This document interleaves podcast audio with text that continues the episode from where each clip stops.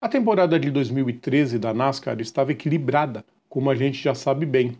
Era a primeira temporada sem nenhuma equipe grande usando carros da Dodge, e também era a estreia do novo carro, o Gen 6. Até a categoria chegar para a sua segunda etapa em Richmond, que saberia seus classificados para a fase final da disputa, 11 pilotos já tinham vencido corrida na temporada. Em tese, quatro vagas na prática ainda estavam em aberto. Entre 2011 e 2013, o sistema de classificação para definir o campeão era o Chase, onde passavam os 12 melhores para seguir na disputa da taça, sendo os 10 primeiros entrando através da pontuação normal e cada vitória que eles conquistassem valeria 10 pontos adicionais para a nova pontuação. As duas últimas vagas, entre a 11 e a 20 posições, eram vagas de wild card, dadas aos dois pilotos com mais vitórias entre essas posições durante a fase regular, mas sem bonificação extra. Quinta-feira, 7 de setembro de 2023, e essa é mais uma lembrança de quinta.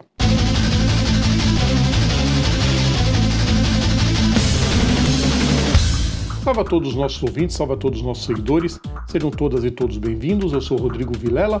Hoje é dia de mais uma lembrança de quinta, é dia de TBT, dia de relembrar mais um momento clássico das pistas. Antes de começar, já sabem, né? Deixem o like nos vídeos, compartilhem nosso conteúdo, inscrevam-se no nosso canal e ativem as notificações, isso ajuda muito a gente. Jeff Gordon liderou a prova no seu início, seguido por Brad Keselowski e Kurt Busch. O campeão de 2012 estava fora da lista de classificados, enquanto o piloto da Furniture Hall tinha uma situação um pouco mais confortável. Jamie McMurray começou a ganhar terreno e grudou nos ponteiros. Aí, Gordon foi perdendo posições e ficou muito para trás, enquanto Keselowski assumiu a liderança. Ele foi o piloto que mais liderou na corrida, num total de 142 voltas mas quando deixou a dianteira, também despencou. Quem tomou as rédeas da prova então foi Carl Edwards, que parecia ter se firmado de vez na rodada de paradas com 50 voltas para o fim. Só que nada estava decidido e quem galgava posições num ritmo impressionante era Ryan Newman. Naquele instante, Martin Truex Jr. e Joey Logano se estapeavam pela 12 e última vaga no Chase via sistema de wildcard enquanto Jeff Gordon ainda estava conquistando a última vaga através dos pontos. Com 10 voltas para o fim, Newman ganhou a liderança de Edwards e passou ele a ocupar a última vaga de wild card, tirando Truex Jr. da fase final. Foi aí que tudo mudou, por obra e graça da Walter Racing, que não era nenhuma equipe novata, é claro. Com três pilotos na disputa, o único que estava garantido era Clint Boyer, a batalha era para colocar Truex Jr. entre os 12, já que Brian Vickers não era um piloto elegível para o campeonato regular, embora tivesse vencido em New Hampshire. Aí Boyer rodou sozinho na, digamos, reta principal a oito voltas da bandeirada. A bandeira amarela foi desencadeada e muitos aproveitaram para ir aos boxes, entre eles Newman. O salseiro provocado pela rodada embaralhou a disputa e fez o piloto do carro 39 retornar em terceiro, posição que o tirava do Chase.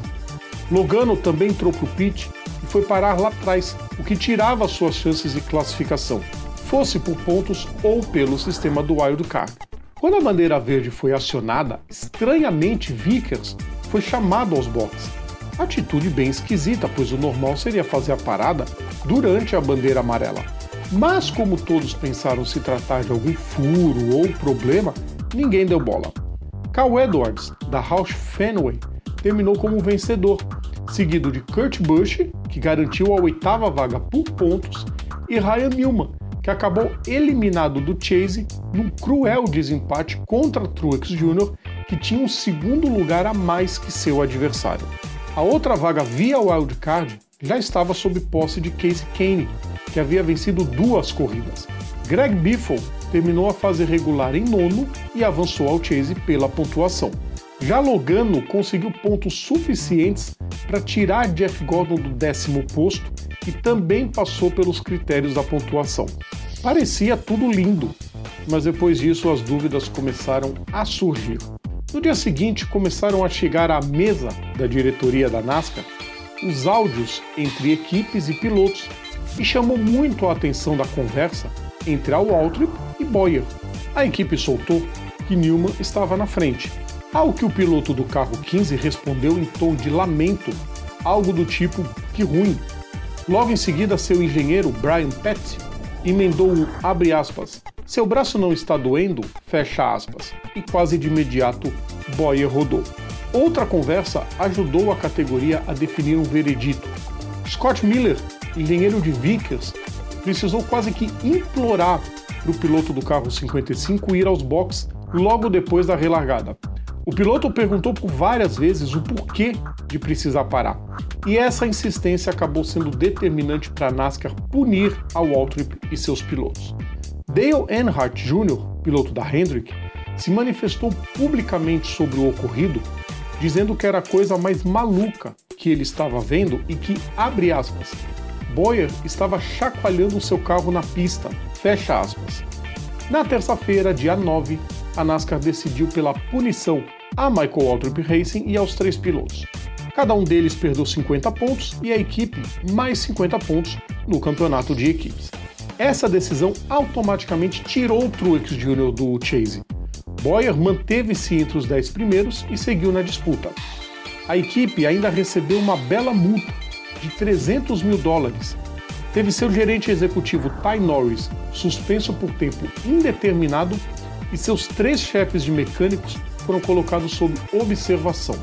A tramóia foi tamanha que quase sobrou para Penske e para Logano. É que com a miscelânea toda, piloto do carro 22 fez sua parada na bandeira amarela, como a gente já falou, e precisava de mais pontos.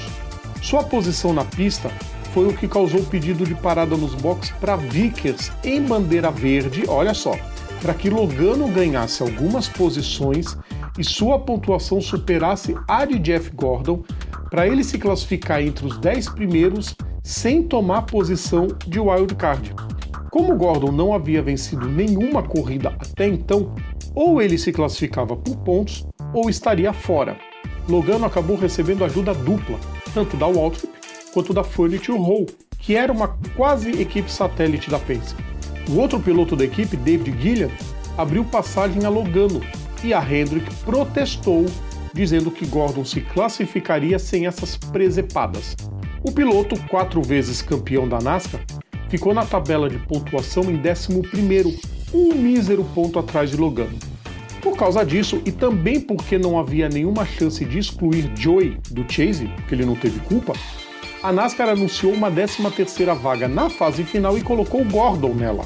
Brian France, presidente da categoria à época, concordou que Gordon foi muito prejudicado por atitudes extra-corrida e que seria injusto deixá-lo de fora. Depois disso, a Waltrip Racing começou a definhar até fechar as portas ao final de 2015. Seu principal patrocinador, a Napa, que estava no time desde 2001 nos dois carros regulares, largou o time como consequência da armação e passou a apoiar Chase Elliott, na época piloto da Xfinity Series. Truex Jr., quase defenestrado dentro da categoria, achou uma vaga na Furniture Hall no lugar de Kurt Busch, que foi para Stuart Haas. Acabaria renascendo na categoria e levou a média equipe ao título em 2017. Boyer, vice-campeão em 2011, se manteve no time nos seus dois anos restantes, mas só obteve mais sete top 5. Só voltaria a vencer em 2018, já com o lendário carro 14 de Tony Stewart. Vickers disputou sua última temporada completa em 2014, ficando mais um ano na Waltrip, fazendo duas provas em 2015 e no ano seguinte mais cinco provas pela Stuart Haas. Atualmente, e até mesmo por exigências de patrocinadores, a situação dessa é quase impossível, mesmo entre pilotos da mesma equipe. Afinal, cada um quer defender suas cores, suas marcas e propósitos, e estão certíssimos nisso.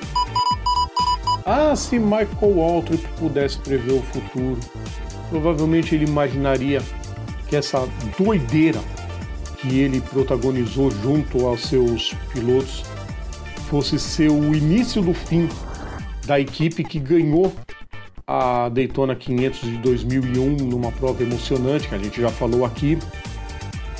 E Por sorte, os pilotos não ficaram queimados. O Truex Jr. quase teve que largar a categoria, achou espaço na Furniture Roll, que não era equipe para disputar título, pois ele foi e conseguiu conquistar o título anos depois. O Boyer, como é que um vice-campeão faria aquilo, mas acabou fazendo? E o patrocinador fez certo em largar de mão. Falei, não, esse, esse esquema aqui comigo não. Tá certo, corrida tem que ser limpa. E nesse ponto a NASCAR preza muito e merece ser aplaudida, até pela decisão que tomou de punir ao Waltrip de forma bastante exemplar. Gostaram de relembrar essa, pessoal? Essa com certeza é uma das manchas mais difíceis da, da NASCAR em geral tirar. Felizmente, como eu falei, a categoria puniu acertadamente os culpados.